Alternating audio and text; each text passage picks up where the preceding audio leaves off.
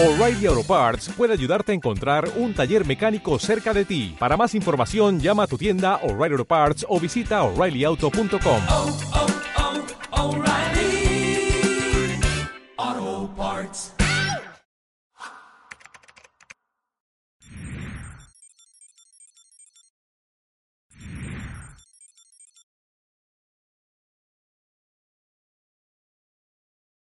¿Qué es lo más importante para fomentar la actividad física en los niños? Un buen profesor que, que, sabe manejar niños lo va engañando a través de distintos ejercicios, desplazamientos, juegos, competencias, en el cual el niño se comienza a mover, comienza a adaptarse al deporte en sí que practica, lo pasa bien y hace ejercicio. ¿Cómo conseguís vosotros que los niños eh, desvíen esa atención de, los, de la tecnología y la dirijan o encuentren también estimulante eh, la actividad física?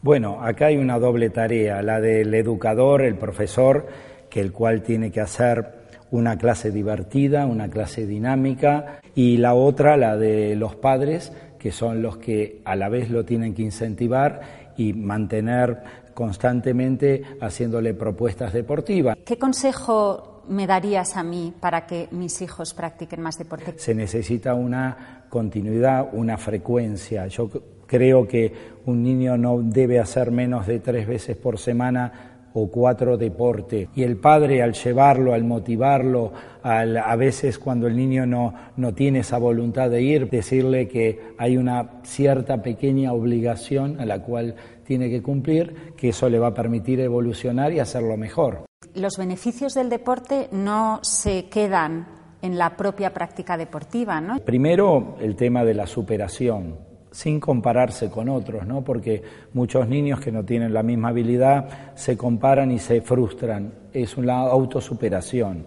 Lo segundo, empezar a, cumplir objetivos inmediatos y a medio plazo. Después la continuidad que le va a servir para la vida, para el deporte, la de eh, conseguir hacer reiterada veces distintas rutinas, lo cual le permite una superación. Los papás no deberían decir estudia o practica actividad física, ¿no? sino que los dos se complementan de una forma fantástica Perfectamente. Y, y, deberían encontrar el espacio para que hagan sus tareas y estudien y también ese espacio para que practiquen ese deporte que a su vez va a ayudar a, al, al, estudio, ¿no? Correcto, correcto. No hay que hacer todo deporte ni todo estudio. Las dos cosas se complementan y, y, y está comprobado de que el rendimiento es mucho mejor en ambas cosas cuando se complementan. Yo creo que hay que eh, motivarlo para que el niño descubra que el deporte es una cosa mágica,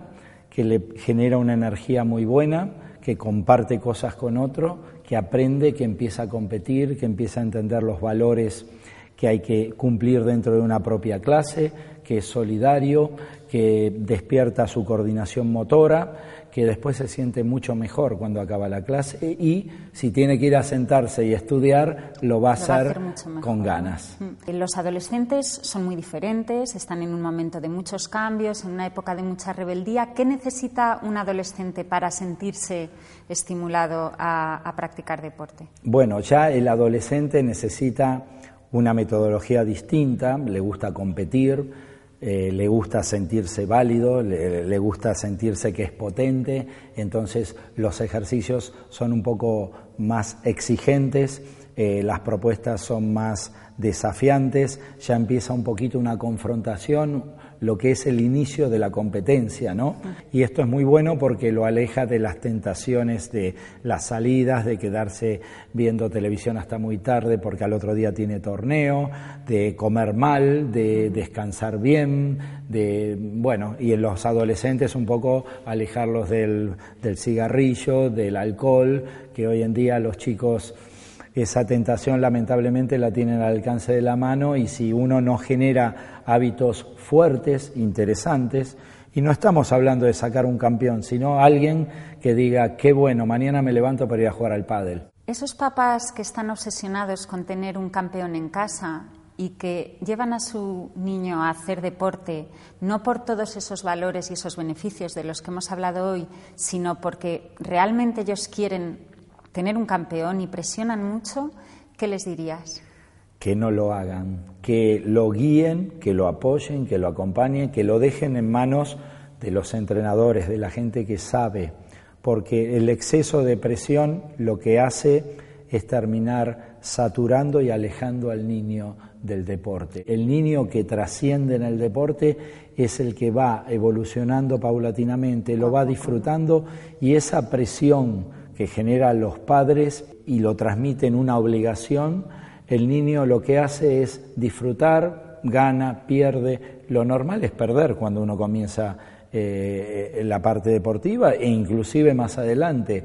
Y yo creo que si el padre le hace caras, lo presiona, le grita, lo que va a conseguir es alejarlo del deporte. Yo digo que los padres tienen que disfrutar de que el hijo practique deporte.